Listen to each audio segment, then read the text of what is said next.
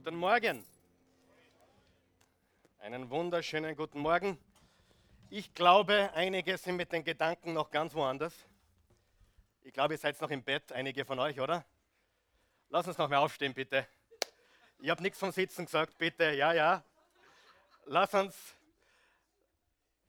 einfach Gott erheben. Lass uns unseren Fokus richten, bitte. Unsere Gedanken richten auf Gottes Wort, auf äh, Jesus, auf äh, das Geschenk dieses Tages, das Gott uns gemacht hat. Und lass uns ganz schnell unsere Gedanken in die richtige Richtung lenken. Guter Gott, wir danken dir für diesen Tag. Dies ist der Tag, den du gemacht hast.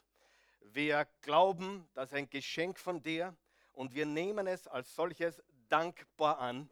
Danke, dass wir heute leben dürfen in dieser Zeit und dass wir da sind, nicht aus Zufall oder um Platz einzunehmen oder Zeit in Anspruch zu nehmen, sondern weil du einen Plan hast für unser Leben und unser Leben einzusetzen für andere Leben, um dort einen Unterschied zu machen in alle Ewigkeit.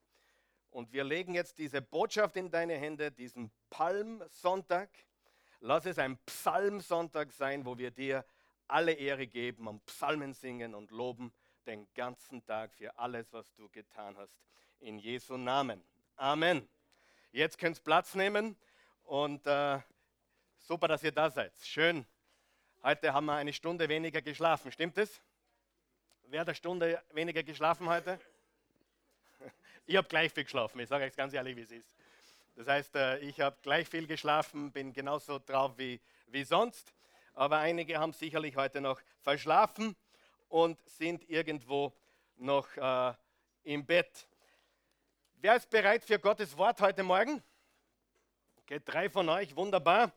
Der Rest von euch darf zuhören. Heute ist Palmsonntag. Wer kann es glauben, dass schon ein Viertel des neuen Jahres schon vorbei ist? Ich meine, das ist eigentlich ein Wahnsinn, unfassbar. Wir haben nächste Woche den 1. April, Ostern fällt auf den 1. April. Ich kann mich nicht erinnern, dass das irgendwann einmal der Fall war äh, in äh, kürzester oder in der letzten Vergangenheit. Aber nächsten Sonntag ist Ostern, 1. April, und äh, wir werden einen gewaltigen Auferstehungssonntag hier haben. Ich möchte einen kurzen Überblick geben über die kommenden Tage. Wir werden am kommenden Mittwoch, wie immer, 19.30 Uhr, äh, ein Bibelstudium haben. Und zwar geht es um das Thema Freiheit. Wenn du wirklich wissen willst, was Freiheit bedeutet, was Freiheit äh, in deinem Leben bedeutet, wie man ein freies Leben führt, dann komm am Mittwoch um 19.30 Uhr vorbei. Dann am kommenden Freitag haben wir, so wie jedes Jahr, unseren einzigen äh, Gottesdienst, der am Freitag stattfindet, und das ist der Karfreitag. Wir werden gemeinsam das Abendmahl feiern, also die Kommunion und wir werden äh, eine kurze Botschaft hören dazu, was Jesus für uns am Kreuz getan hat. Dann haben wir am Sonntag Ostern und die Woche drauf, bitte jetzt gut aufpassen, die Woche drauf starten wir eine neue Serie von Botschaften. Sag einmal neue Serie. Einige sind ganz begeistert. Wir werden eine neue Serie starten und äh, es ist, wie es immer kommen muss, wenn ich etwas faustig ankündige dann wird immer irgendwas anders. Und ich habe diese, diese Serie nicht vorgehabt, aber die Serie wird heißen Heilige Kühe. Heilige Kühe. Und zwar brauche ich deine Hilfe. Ich möchte, dass du mir hilfst, indem du an kontakt.oasechurch.tv alle Gedanken, Fragen, Erfahrungen, die du gehabt hast, wo du nicht verstehst, wie passt das zu Gott? Wie passt das zur Bibel? Wie passt das zu meinem Glauben? Jetzt ist das in meinem Leben passiert und ich verstehe es einfach nicht. Und wir werden einige heilige Kühe opfern in den Wochen, die da kommen. Und wir werden mit dem Ziel aufzudecken, aufzuklären und Antworten zu finden auf schwierige Fragen und auf Dinge, die du vielleicht schon lange glaubst, aber die einfach stimmen. Und das habe ich jetzt eigentlich zu Christen gesagt. Viele Christen glauben Dinge, die stimmen nicht und dann passiert etwas und ihr ganzes Gottesbild bricht zusammen. Wer kennt so eine Geschichte? Das sind da Menschen, die sagen, meine Güte, ich habe meinen Glauben verloren, ich habe fast meinen Glauben verloren. Und ich sage immer das Gleiche. Welche Art von Glaube war das, was du verloren hast? An welchen Gott hast du jetzt deinen Glauben verloren? Weil der Gott, an den ich glaube, der hat das nie versprochen. Der hat das nie gesagt, was du glaubst. Und wir werden es in diesen Wochen viele Dinge besprechen und da brauche ich wirklich eure Hilfe. Bitte, bitte, bitte, schickt mir alle offenen Fragen, die ihr habt zum Thema Glauben, Bibel, äh, Erfahr Erfahrungen, Erlebnisse. Äh, mein Papa ist mit 45 gestorben, ich verstehe es bis heute nicht. Ich habe mein Kind verloren, egal was es ist. Wir werden darüber sprechen. Ist okay? Schwierige Fragen, heilige Kühe, die wir opfern werden und schwierige Fragen, die wir beantworten werden, aufdecken, aufklären und beantworten. Das ist etwas, was ganz stark auf meinem Herzen brennt. Ich habe zu viele Menschen gesehen in der heutigen Zeit, die angeblich geglaubt haben und dann ist was passiert und plötzlich glauben sie nicht mehr. Und ich sage dir ganz ehrlich, das ist tragisch, weil in Wahrheit haben sie nie wirklich das Richtige geglaubt. Amen. Echter Glaube kannst du nicht verlieren. Aber wenn du Dinge glaubst, die in der Bibel nicht stehen, dann wirst du diesen Glauben hoffentlich verlieren und das Richtige glauben. Lesen wir Lukas 9, Vers 51 und wir reden heute über den Palmsonntag. Und äh, Jesus hat im Lukas 9, Vers 51 äh, Folgendes getan. Und es steht über Jesus. Hier bist du dort als die Zeit näher rückte. Wo musst du deine Fragen und, und, und äh, Dinge hinschreiben? Kontakt at oasechurch.tv. Schreib mir alles. Ich kann mit allem leben, glaube mir. Du kannst mir alles schreiben. Gehen wir nochmal zurück. Als die Zeit näher rückte, in der Jesus die Erde verlassen und in den Himmel zurückkehren sollte, machte er sich entschlossen. Unterstreicht dir entschlossen. Wer wünscht sich mehr Entschlossenheit für sein Leben? Entschlossenheit für das Leben deiner Angehörigen. Entschlossenheit. Die Bibel sagt, Jesus war entschlossen und machte sich auf den Weg nach Jerusalem. Er machte sich auf den Weg nach Jerusalem. Jesus war fokussiert und machte sich auf den Weg nach Jerusalem. Und das leitet eigentlich diese Zeit ein, nämlich 57 Tage. Sag einmal 57 Tage. Und zwar 57 Tage vom Palmsonntag bis zum Pfingsttag. Wenn du Ostern gesagt hast, brauchst du dringend einen Mathematikkurs, weil das sind nur sieben Tage. Ja? Gut, also wie viele Tage sind es vom Palmsonntag bis Pfingsten? 57. Für die, die es noch nicht wissen, Pfingsten äh, kommt vom Wort Pentekost und Penta bedeutet 50 oder 5 äh, und 50 Tage nach Ostern ist Pfingsten. Das sind genau sieben Wochen, aber wenn man den Sonntag, den Ostersonntag und den Pfingstsonntag beide dazu zählt, hat man genau wie viele Tage? 50. Und wenn man zurückgeht zum Palmsonntag, haben wir 57. Ich werde einen Mathematikkurs anbieten demnächst. Okay? für alle, äh, die das dringend brauchen. Okay, noch einmal ganz langsam. Vom Palmsonntag bis Pfingsttag sind es 57 Tage. Vom Palmsonntag bis Ostern sind es sieben Tage. Von Ostern bis Pfingsten sind es 50 Tage. Und wir reden jetzt von 57 Tagen. Und jetzt bitte schnall dich an. Johannes Evangelium hat 21 Kapitel. Ja? Kapitel 12 bis 21, also fast die Hälfte, spricht nur von der letzten Woche, nämlich vom Palmsonntag bis Ostern. Vom Einzug nach Jerusalem bis zur Auferstehung. Eine ganze Woche und das Johannesevangelium widmet dieser letzten Woche das halbe Evangelium. Matthäus widmet der letzten Woche 35 Prozent. Markus widmet der letzten Woche auch fast 40 Prozent und Lukas ebenso. Das heißt, 40 Prozent des gesamten Evangeliums, aller vier Evangelien zusammen, schreiben von der letzten Woche, die Jesus hier auf Erden war, bevor er gekreuzigt und auferstanden ist, und sprechen also von diesen sieben Tagen.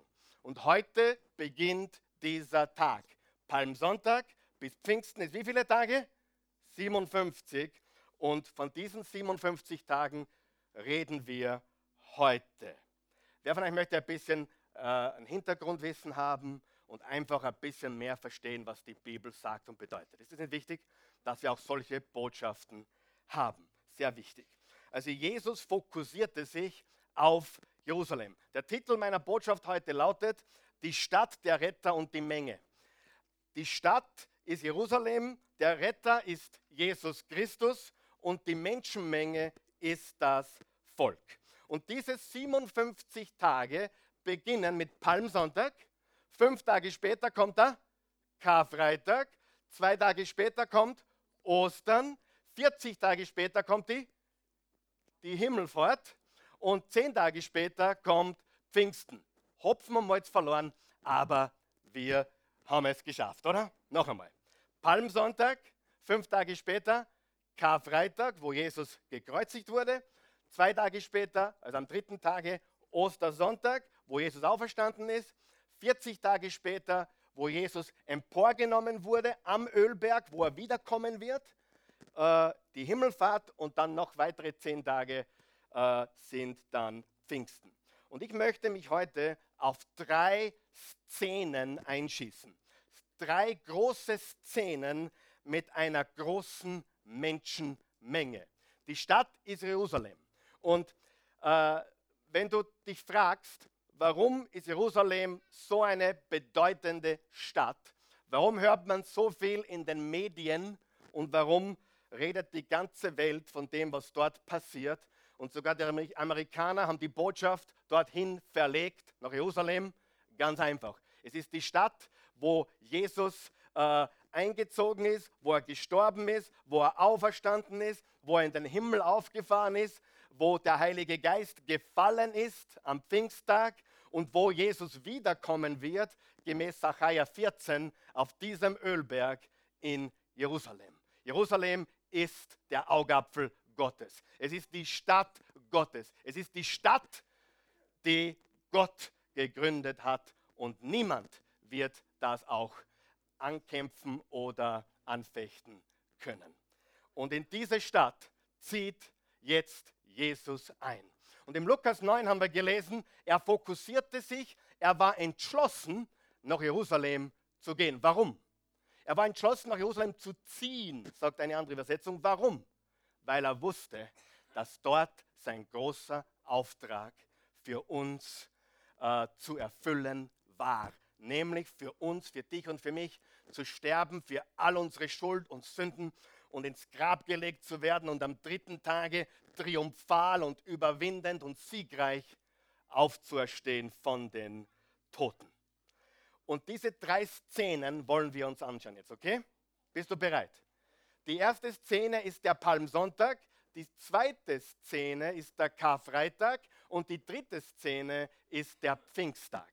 Denn an diesen drei Ereignissen waren die meisten Menschen dort. Bei der Auferstehung waren nicht viele Menschen dabei. Ja, bei der Himmelfahrt waren gut 500 Menschen dabei. Aber bei der, beim Einzug äh, nach Jerusalem am Palmsonntag waren Massen dabei. Am Karfreitag waren Massen dabei, die gerufen haben ans Kreuz mit ihm. Und am Pfingsttag waren Massen da, die das Evangelium gehört haben. Und diese drei Szenen und was sie heute bedeuten für dich und mich, wollen wir uns anschauen. Ist das okay? Und dann wirst du alles verstehen rund um diese 57 Tage. Ist das in Ordnung? Wenn du nicht verstehst, mach mal einen Nachhilfekurs irgendwann einmal, wenn ich Zeit habe. Okay? Drei Szenen mit einer großen Menschenmenge. Die erste Szene, die Menschenmenge am Palmsonntag. Die Menschenmenge am Palmsonntag. Das ist sehr interessant und wir lesen jetzt diese Passage, weil sie so wichtig ist. Es sind elf Verse und da steht folgendes. In Matthäus 21, Vers 1 bis 11. Diese Geschichte findest du alle, in allen vier Evangelien und da steht folgendes. Als sie nun in die Nähe von Jerusalem kamen, also als Jesus mit den Jüngern in die Nähe von Jerusalem kam, nach Bethphage an den Ölberg, sandte Jesus zwei Jünger voraus und sprach zu ihnen, geh hin in das Dorf, das vor euch liegt, und sogleich werdet ihr eine Eselin angebunden finden und ein Füllen bei ihr, bindet sie los und führt sie zu mir. Und wenn euch jemand etwas sagen wird, so sprecht, der Herr bedarf ihrer, sogleich wird er sie euch überlassen. Das geschah aber, auf das erfüllt würde, was gesagt ist durch den Propheten, der da spricht, Sacharja 9, 9 Vers 9, sagt der Tochter Zion, siehe, dein König kommt und, und zu dir sanftmütig und reitet auf einem Esel. Der Esel war ein Symbol für Frieden. Okay? Äh, wer wäre auch gern der Esel gewesen, der Prophezeiung da erfüllt? Ja? Wahnsinn. Stell dir den Esel vor, äh, wenn der denken hätte können. Boah, ich bin der Esel, der den Messias reiten darf und ich bin prophetische Erfüllung, Sacharja 9, Vers 9. Halleluja, bin ich nicht großartig?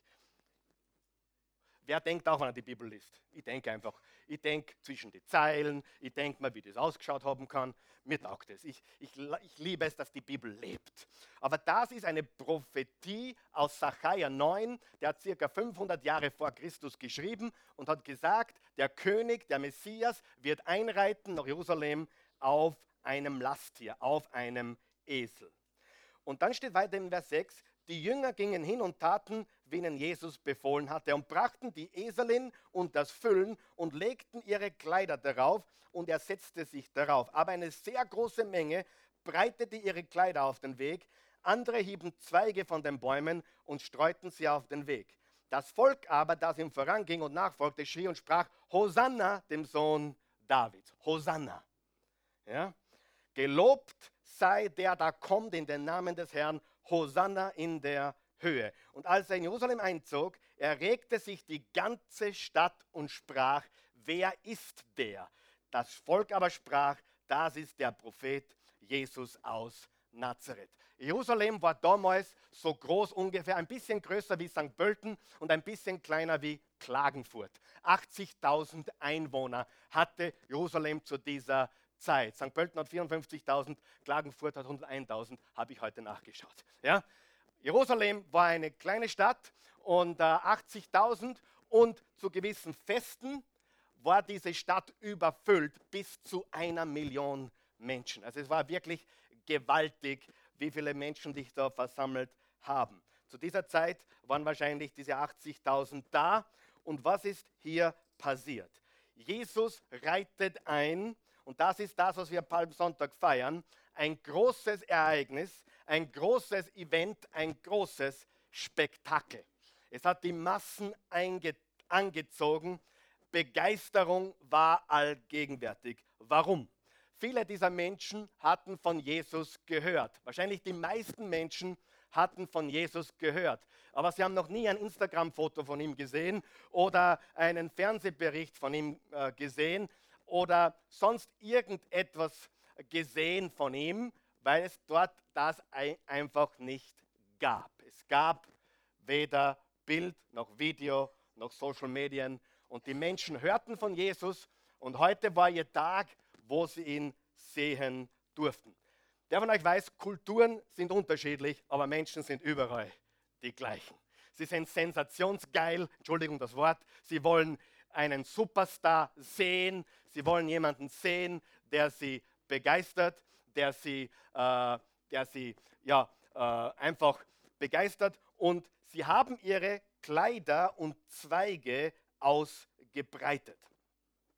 Und das war eigentlich wie ein, ein roter Teppich quasi. Ein roter Teppich, den sie ausgerollt haben vor Jesus. Es war eine Sensation.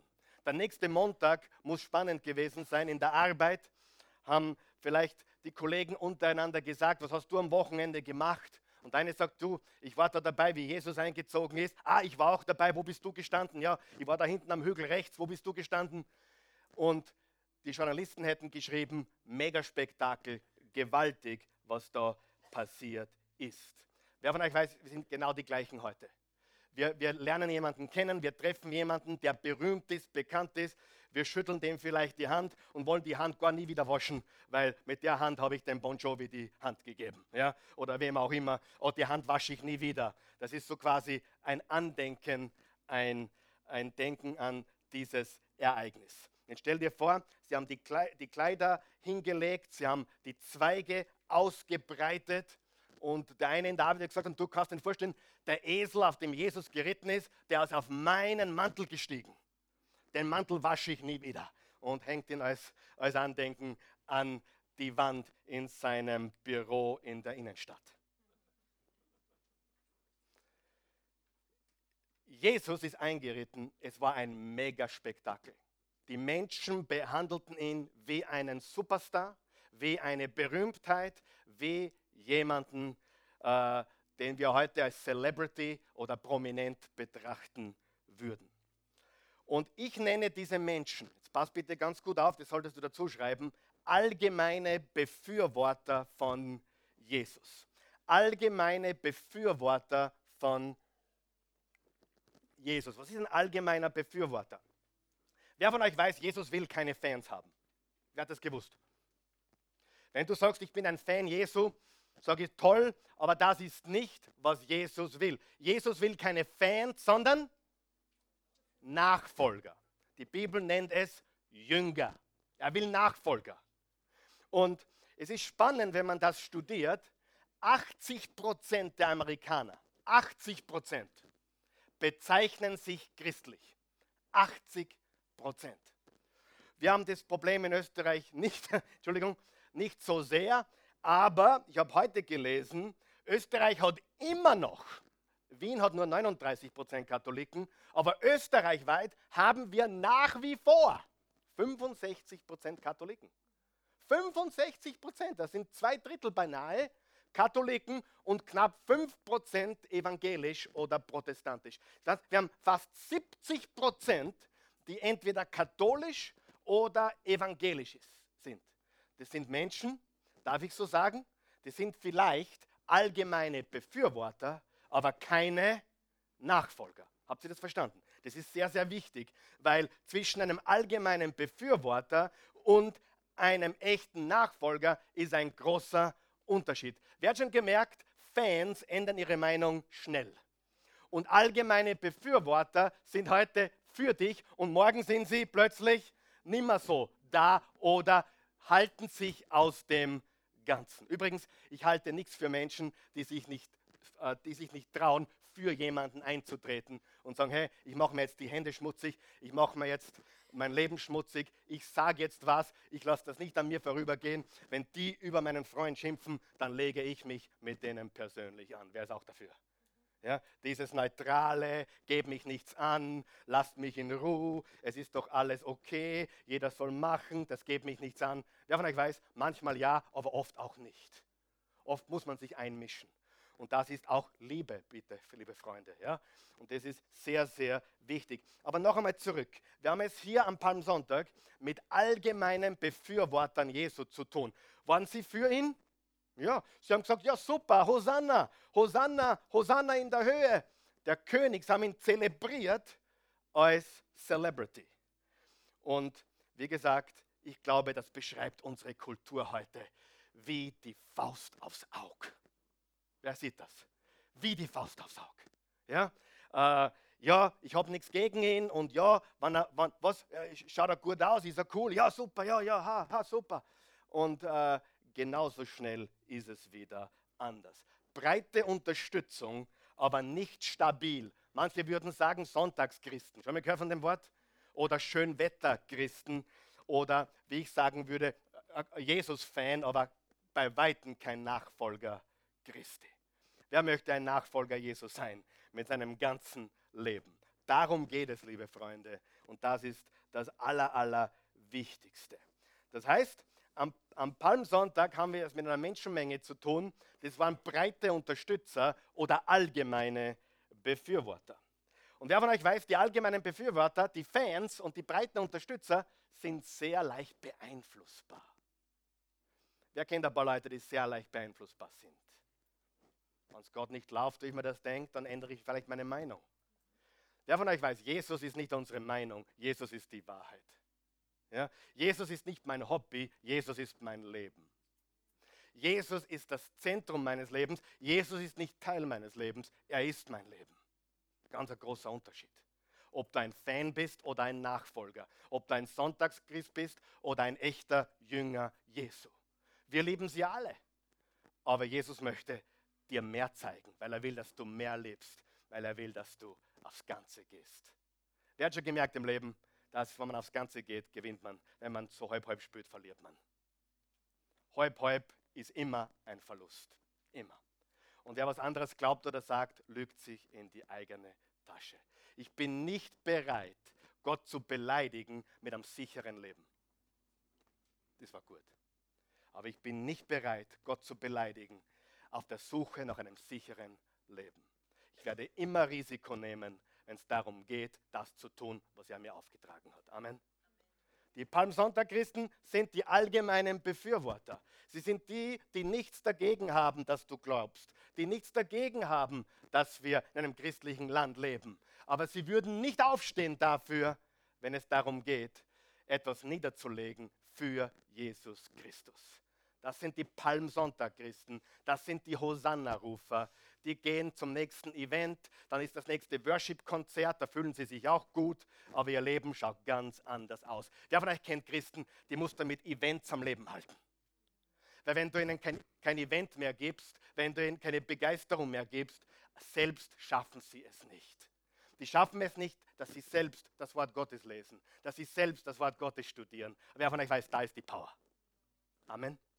Sagt, hey, helft mir ein bisschen. Huh? Da ist die Power. Es ist früher, heute eine Stunde früher, ich weiß, aber helft mir. Wir wollen nicht nur allgemeine Befürworter sein, sondern Nachfolger Jesu. Denn am Karfreitag, jetzt kommen wir zur zweiten Szene, sag einmal Szene 2.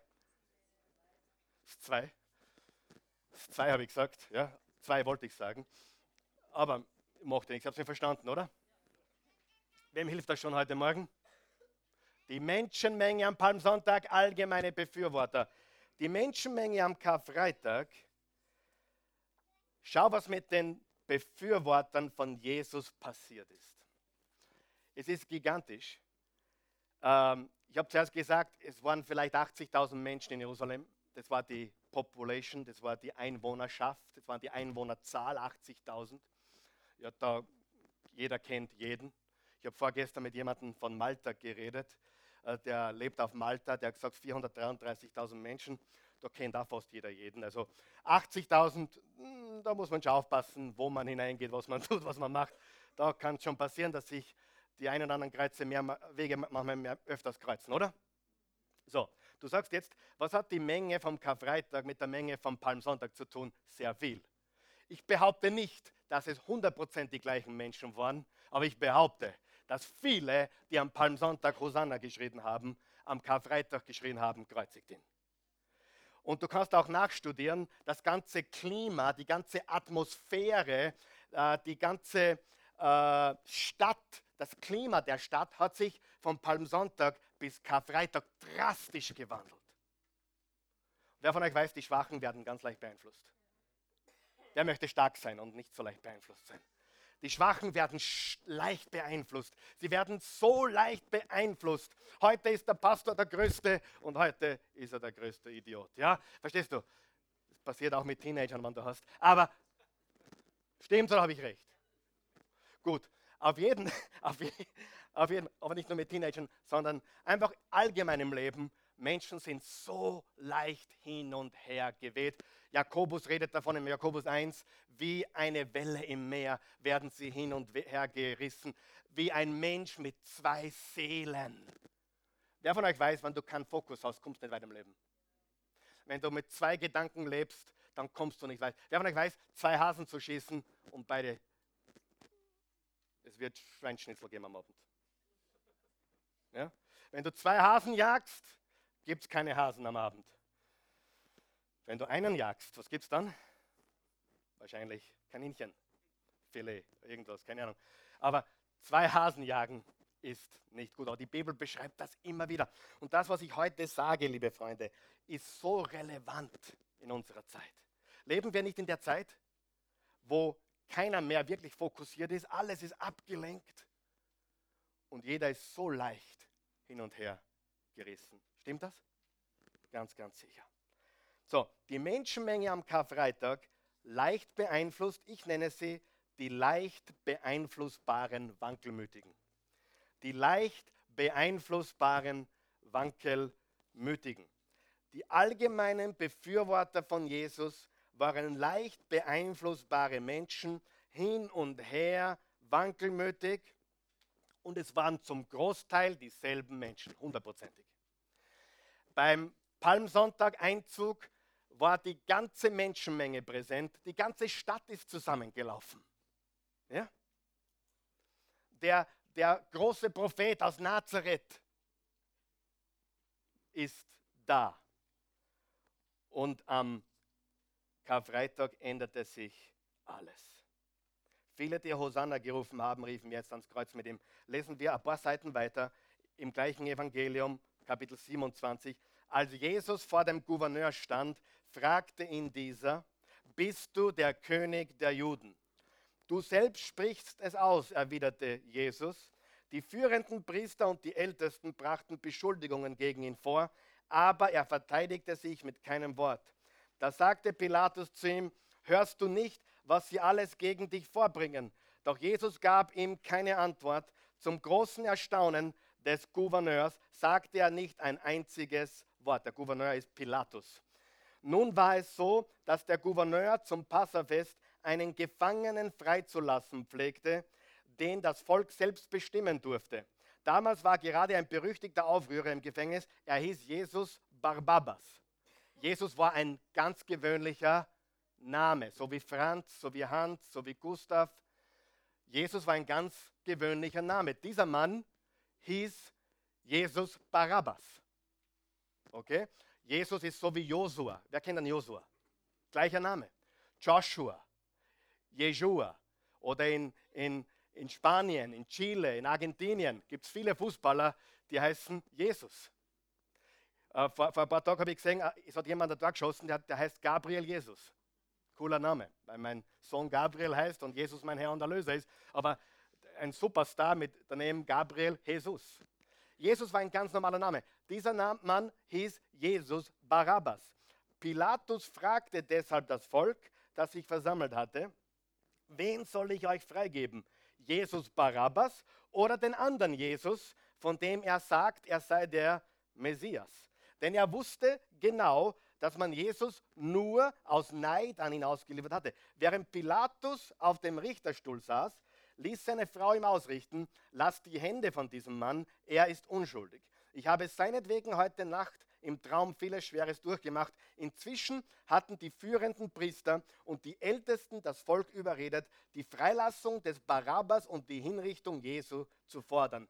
Als darum der Gouverneur noch einmal fragte, wen von den beiden soll ich euch freigeben, antwortete die Menge Barabbas. Und was soll ich mit Jesus tun, von dem es heißt, er sei der Messias? wollte Pilatus wissen. Kreuz, ans Kreuz mit ihm riefen sie alle. Was für ein Verbrechen hat er denn getan? fragte Pilatus. Doch sie schrien nur noch lauter ans Kreuz mit ihm.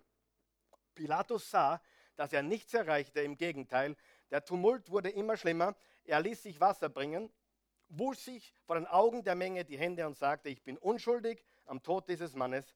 Was jetzt geschieht, ist eure Sache. Da rief das ganze Volk, die Schuld an seinem Tod soll uns und unseren Kindern angerechnet werden. Daraufhin gab Pilatus ihn, ihnen Barabbas frei. Jesus hingegen ließ er auspeitschen und übergab ihn den Soldaten zur Kreuzigung.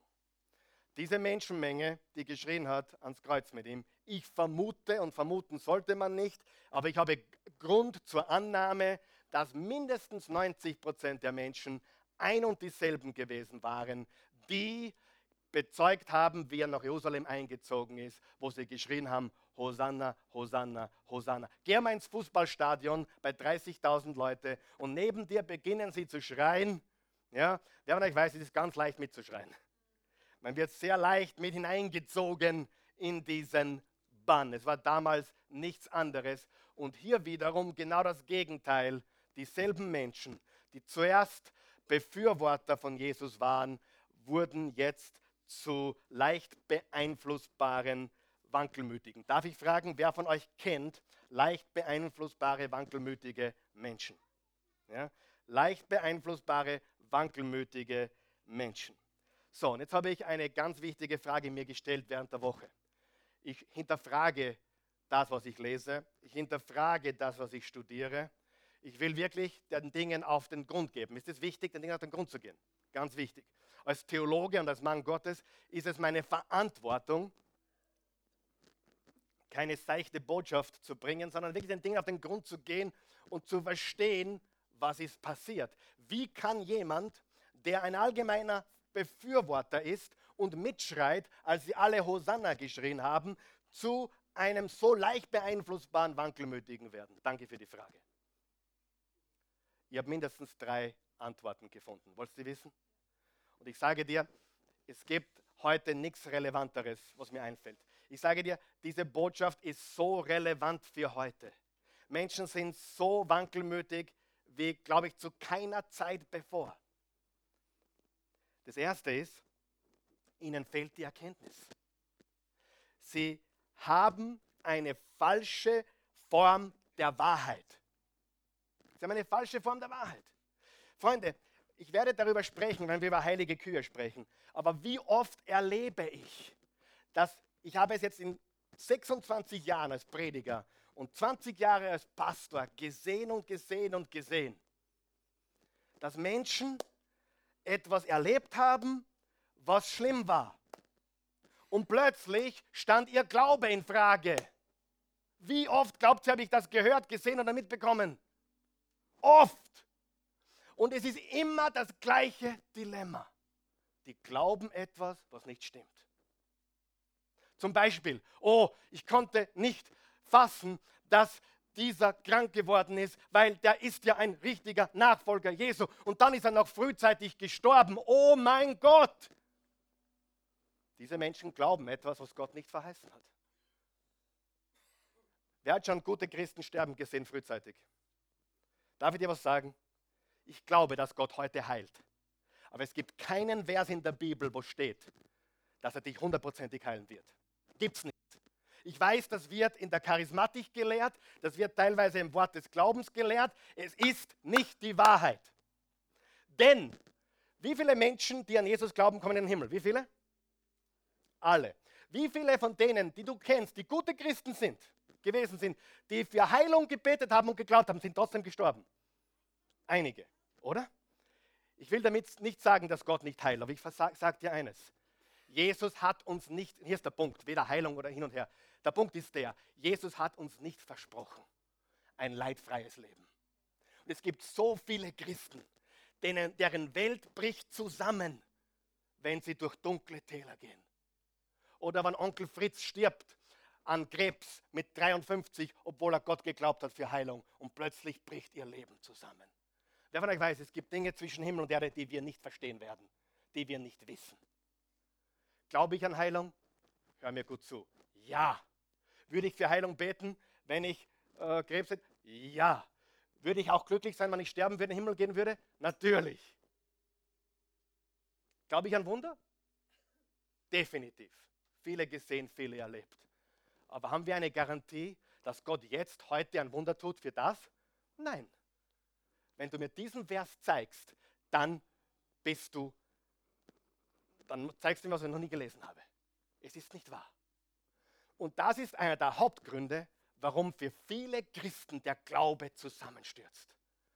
Und meistens in Verbindung mit einem großen Prediger. Oh, der, der sowieso Evangelist hat für mich gebetet und ich bin trotzdem nicht gesund geworden.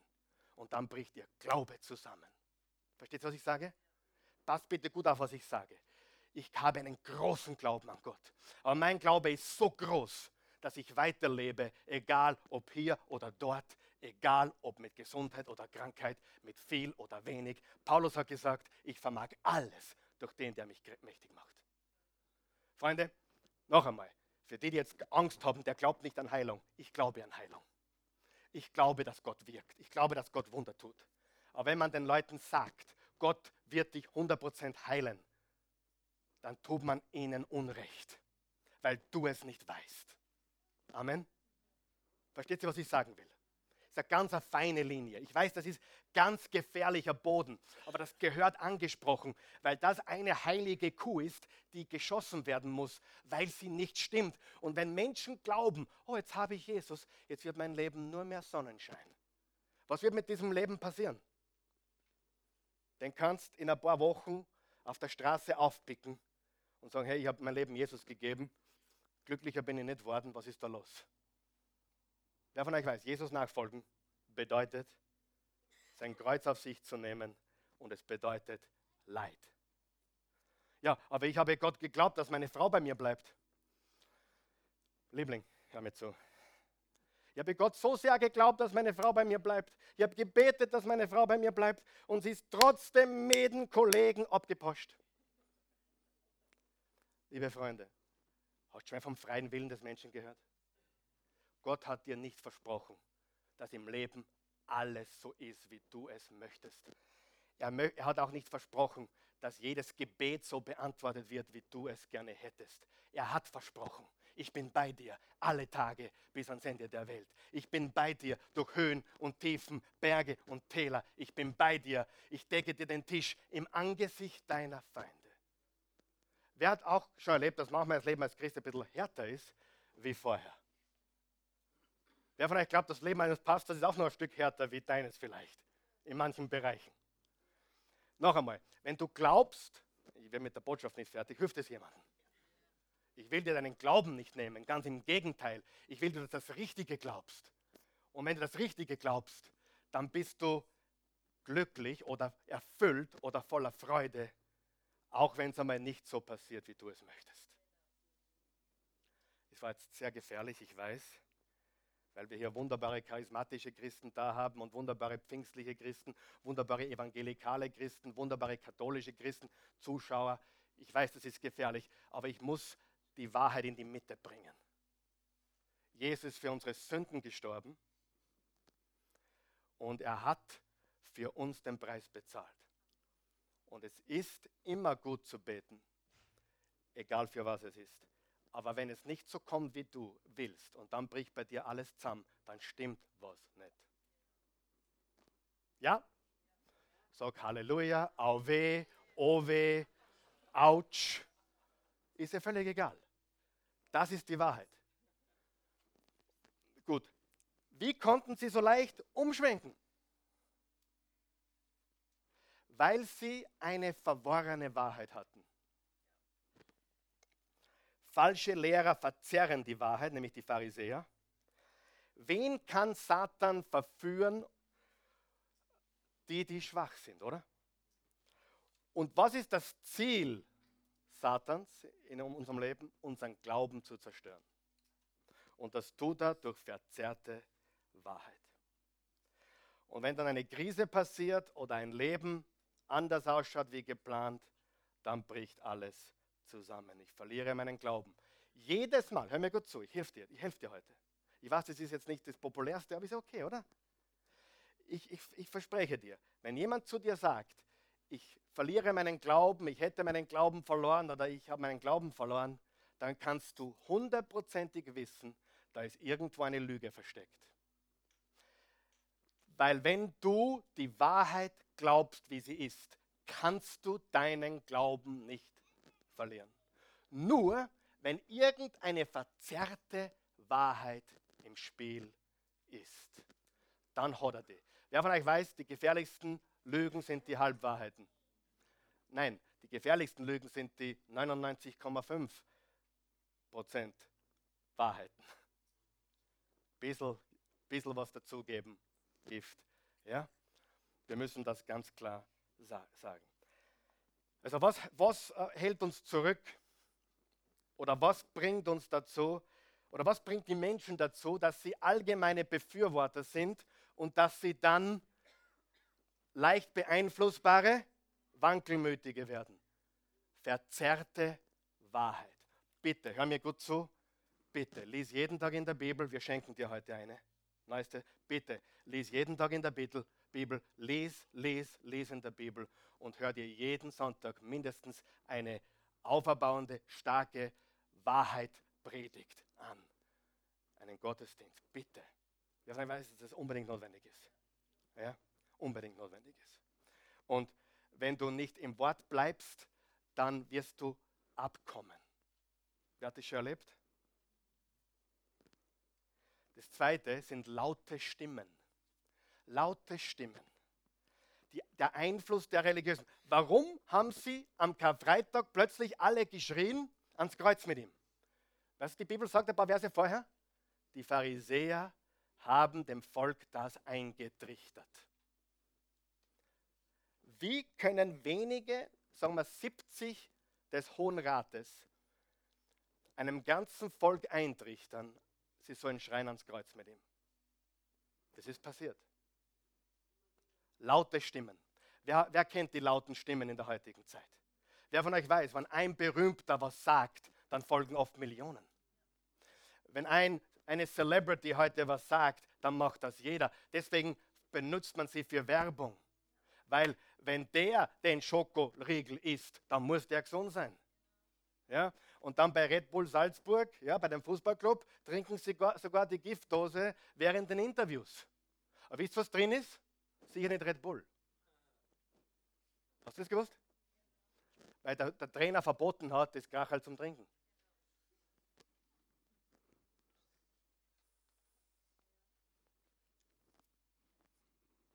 So, laute Stimmen.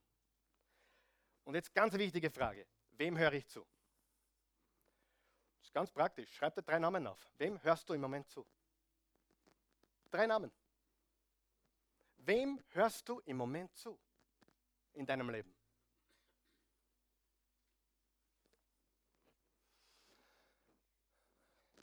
Wer von euch weiß, das ist eine wichtige Frage für unsere Kinder. Wem hören sie zu? Weißt du, dass du nicht so stark bist, wie du glaubst? Weißt du, dass wenn du den falschen Menschen zuhörst, dann wirst du auch fehlgeleitet? Ja oder nein? Hundertprozentig. Welche Stimme, welches Buch, welcher Umgang, wer formt dein Denken? Wer formt dein Denken? Wer formt jetzt in deinem Leben dein Denken? Wichtige Frage, oder? Und meistens sind es drei Leute oder drei Bücher, die dein Leben, deine Gedanken auf den Kopf gestellt haben oder richtig gestellt haben. Drei. Drei Bücher, drei Menschen, drei. Wer sind die drei, wo du jetzt zuhörst in deinem Leben? Ich meine nicht jetzt zur Sekunde, sondern ich meine jetzt in deinem Leben. Und das, das nächste sind törichte Entscheidungen. Ich meine, Wer, von, wer sieht das? Verzerrte Wahrheit führt Leute in die Irre. Laute Stimmen führt Leute in die Irre. Und was noch? Törichte Entscheidungen. Ich meine, wie dumm, als Pilatus gefragt hat, wem soll ich freigeben? Was haben sie gesagt? Barabbas. Wer glaubt, das ist eine ziemlich dumme Entscheidung gewesen? Wer hat auch schon mehr dumme Entscheidungen getroffen? Und die hat dich definitiv auf die falsche Bahn gebracht. Ja? Bitte pass auf, dass du Wahrheit aufnimmst, dass du das Wort Gottes liest. Bitte. Pass auf auf die lauten Stimmen in deinem Leben. Wer spricht in dein Leben? Wer redet dir was ein?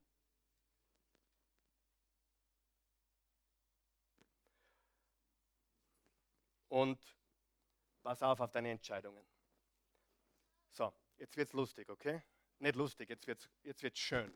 Wer ist jetzt vor für was Schönes? Die Menschenmenge am Palmsonntag waren allgemeine Befürworter. Ich bin ein Fan, bin, ja, super, Hosanna. Hosanna. Cool. Ah, du bist da dabei, super.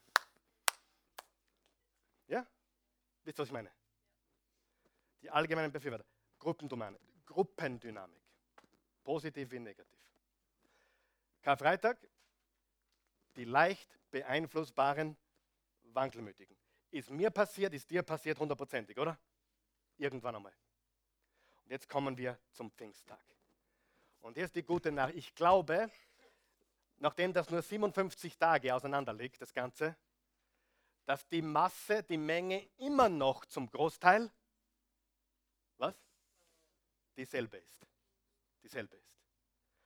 Ich glaube, dass die Menschenmenge am Palmsonntag, die Hosanna gerufen hat, zu 90 Prozent übereinstimmt mit der Menschenmenge am Karfreitag, die gerufen hat ans Kreuz mit ihm, wie die Menschengruppe am Pfingsttag, die tiefgründig verwandelt wurden.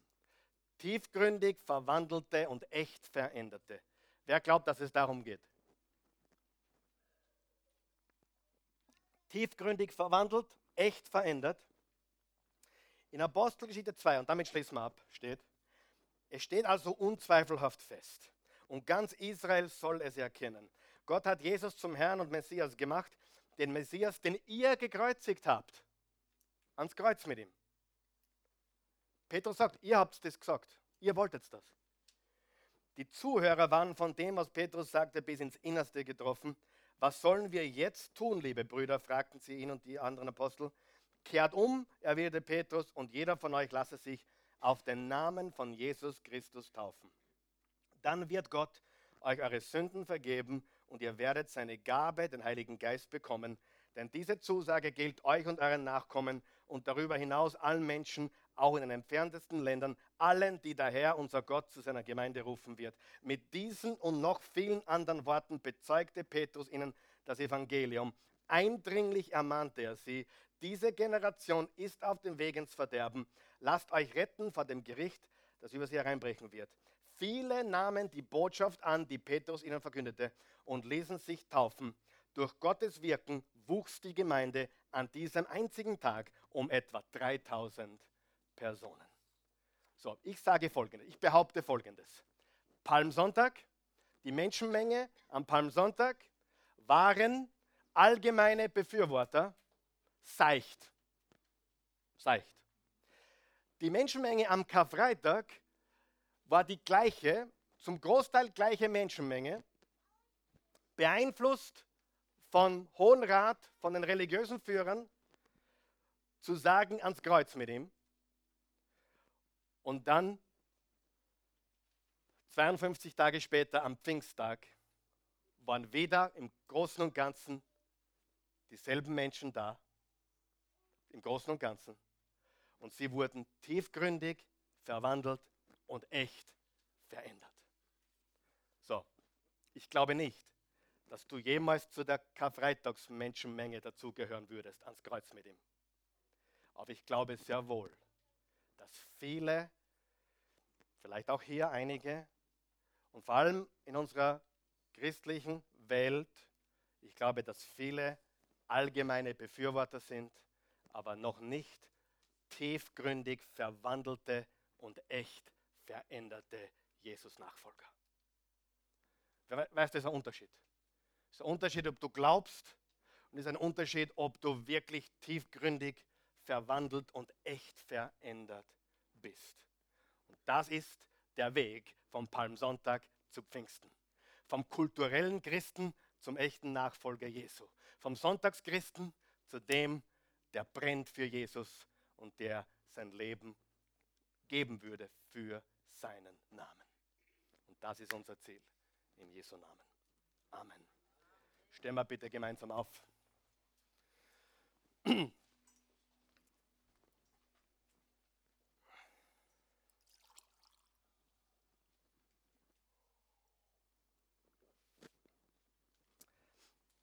Lass uns wirklich zur Ruhe kommen jetzt und lass uns ähm, uns besinnen auf das, was wir gehört haben. Wie gesagt, ich, ich weiß, ich weiß, dass, dass manche Dinge ein bisschen schwer waren und vielleicht ein bisschen hart waren, aber ich sage dir die Wahrheit. Ich glaube, dass es, ich habe das Gefühl, schon lange keine Predigt mehr gepredigt zu haben, die so relevant war wie die heute. Die unsere heutige Kultur so sehr beschreibt, wie die allgemeinen Befürworter, für die, die ja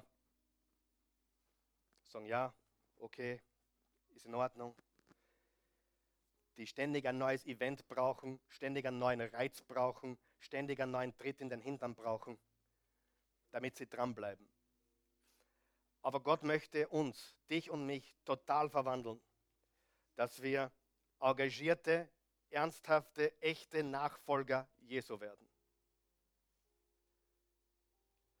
Jesus hat Menschen angezogen, damals wie heute, die mit Religion nichts zu tun haben. Weil Religion nicht anziehend ist. Religion ist nicht, was Gott will. Gott will, dass du glaubst. Und wenn du hier bist heute Morgen oder zusiehst heute und du hast noch keine persönliche Beziehung zu Jesus Christus, so ist das sicher der erste Schritt. Er möchte dein Leben komplett verwandeln, komplett verändern, tiefgründig möchte er dich verwandeln. Die Bibel sagt im Johannes 3, Vers 16, so sehr hat Gott die Welt geliebt, dass es einen einzigen Sohn gab, damit jeder, der an ihn glaubt, nicht verloren geht, sondern ewiges Leben hat. Die Bibel sagt, Jesus ist der Weg, die Wahrheit und das Leben. Jesus ist unser Retter. Und diese Botschaft werden wir unermüdlich weitertragen von diesem Raum in alle Welt.